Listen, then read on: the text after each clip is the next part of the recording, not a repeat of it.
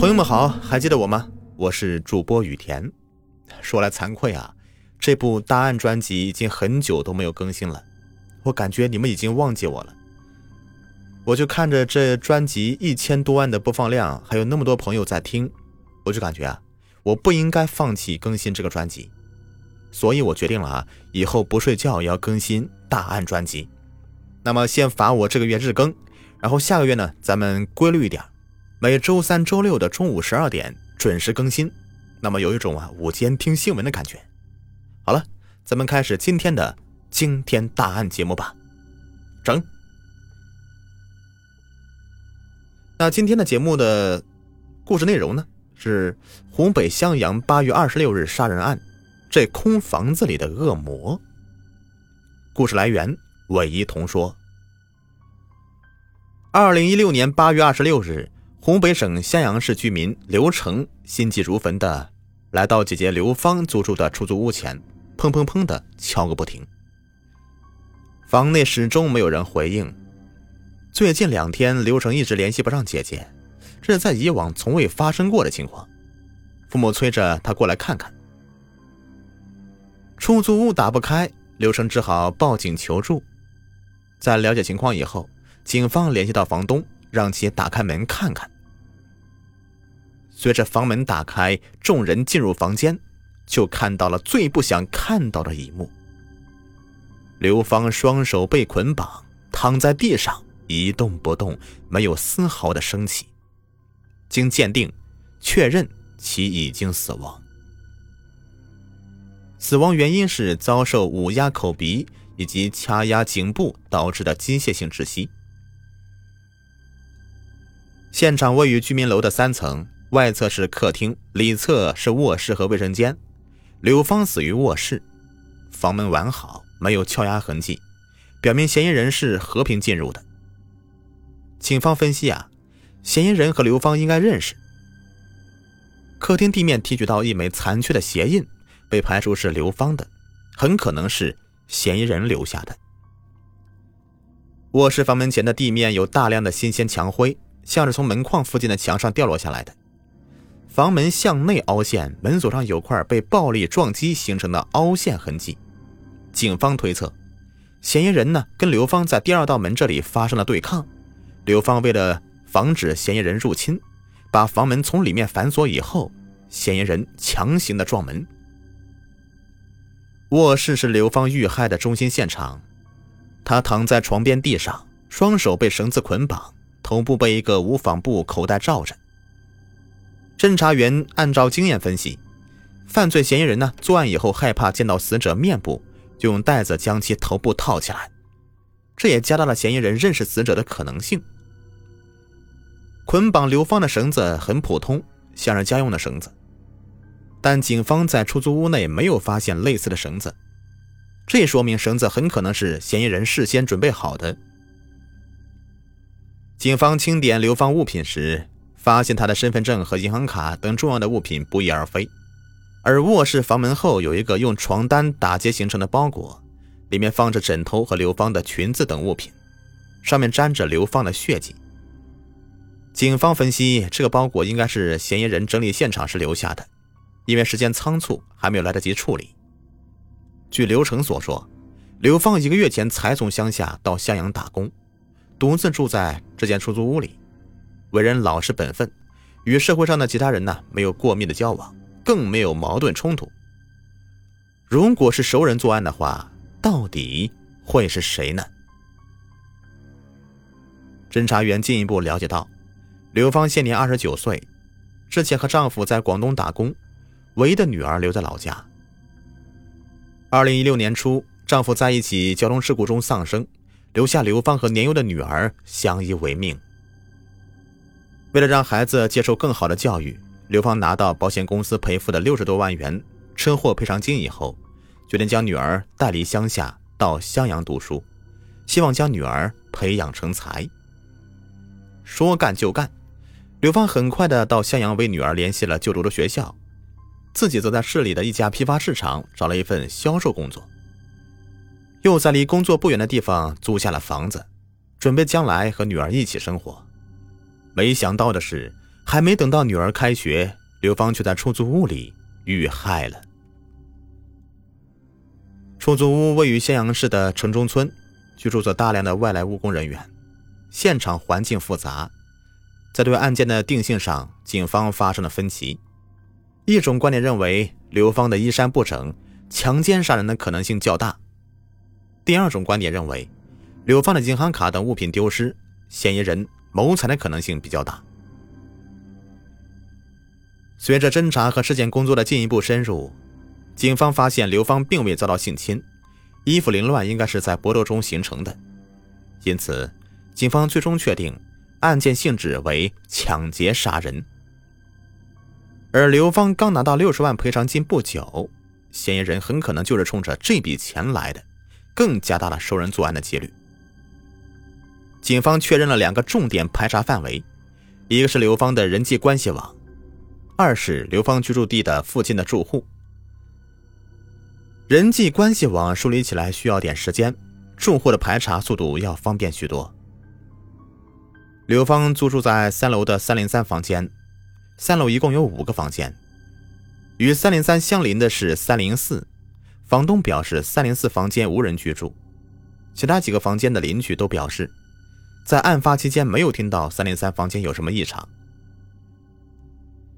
走访期间呢，民警发现，在楼道口有一个监控探头。不禁大喜过望。监控显示啊，八月二十五日下午六点二十四分左右，刘芳下班回到出租屋以后，从此就再也没有出过门。他遇害的时间即为二十五日回到家以后到二十六日报警前。警方对期间进入楼道的人员进行辨认，很快就发现了一名可疑男子，他反复多次的进出楼道。手里还拿着一根细长的像绳子一样的东西。调查得知，男子从事的是数码维修工作，就住在刘芳楼上。经询问，男子手中拿的是电脑数据线，不是绳子。他的家人也证明其没有作案时间。侦查员继续排查。八月二十六日凌晨两点五十二分左右，监控里出现了一个。撑着雨伞的人影。这名男子一手撑伞，一手拎着个塑料袋，慌张的从楼道里面出来，消失在了茫茫夜色里。当时的襄阳既没有刮风，也没有下雨，一个男人在夜里面撑着把伞的行为着实怪异，像是在刻意的躲避什么。警方扩大了监控视频查看的范围，发现八月二十四日下午四点多钟。这名男子打着同样一把伞走进了出租楼，进楼的时候还左右张望一下。而当天同样是个大晴天，没有用雨伞的条件。从八月二十四日进入居民楼到二十六日凌晨离开，男子一直没有外出，具备作案时间和空间。警方认为，神秘男子应该在这栋居民楼里有住处。可当警察对所有住户细致排查以后，发现没人认识他。嫌疑人呢，在居民楼里停留超过二十四小时，却没有人认识他，实在是不符合常理。要么就是有住户在撒谎，要么是男子遁地了。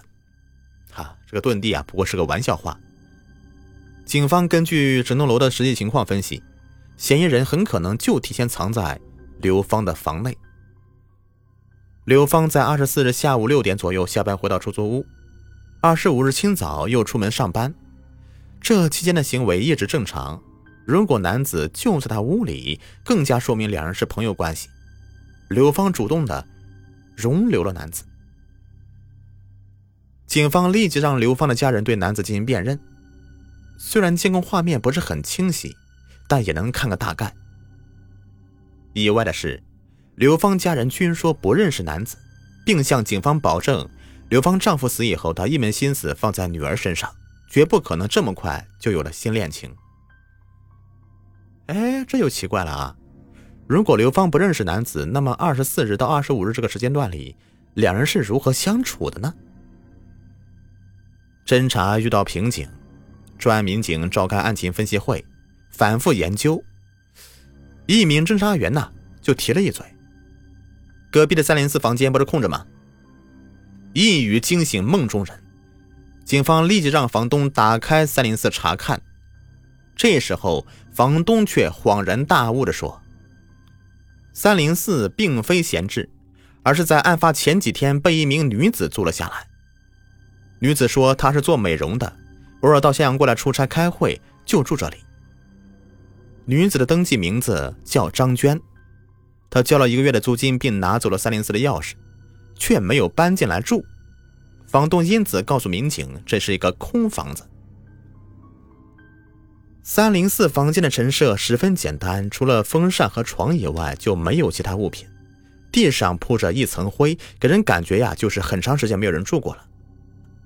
尽管如此，民警还是对三零四房间进行了仔细的勘查，在地上发现了有重大的线索：一枚鞋印，而且鞋印的尺寸和花纹等特征，跟三零三房间的嫌疑人的尺寸高度吻合。嫌疑人是一名男子，三零四房间的租客却是一名叫做张娟的女子，而张娟在这起杀人案中又扮演着什么角色呢？警方立即对张娟展开调查，赫然发现他竟是刘芳的老乡兼同学。面对讯问，张娟指出，撑雨伞的男子是自己的男朋友胡强，那房子是胡强让他租的。自己不知道他有什么目的。当警方问起胡强与刘芳的关系时，张娟一脸疑惑地问：“他俩怎么了？”听闻刘芳被杀，胡强是嫌疑人，张娟的情绪波动极大。好一阵以后，她才恢复平静，并讲道：“刘芳回乡以后，曾经和张娟一起吃过饭。交谈中，张娟知道刘芳的近况，回去又随口讲给了胡强。”张娟只知道刘芳在襄阳上班的店名，并不知道具体位置，所以当胡强让他帮忙在那一带租房时，并没有产生任何的怀疑。张娟还说，最近几天他都没有见过胡强，对方说他有事儿要出门几天，没说去哪里。种种线索都指向胡强，警方立即对其展开布控，成功锁定了他的行踪。二零一六年八月三十日。警方在一辆开往广西南宁的大巴车上将其抓获，当场缴获刘芳的银行卡及身份证等重要物件。到案以后，胡强一五一十的供述了杀害刘芳的犯罪事实。胡强家本来是家境富裕，经营着大车运输等生意，但由于他爱好赌博，花钱又大手大脚，不仅是生意一落千丈，还欠下了。巨额债款，几十万的债务让胡强焦头烂额。偶然间听到女友说起刘芳的老公在去世以后拿了六十多万的赔偿款，便起了歹念。张娟与刘芳吃饭时，两人因为多年未见面，拍了照片。胡强在张娟手机里翻到照片，并记下了刘芳的模样，又按照刘芳打工的店名找到了具体位置。通过跟踪，确定了刘芳的住宿地。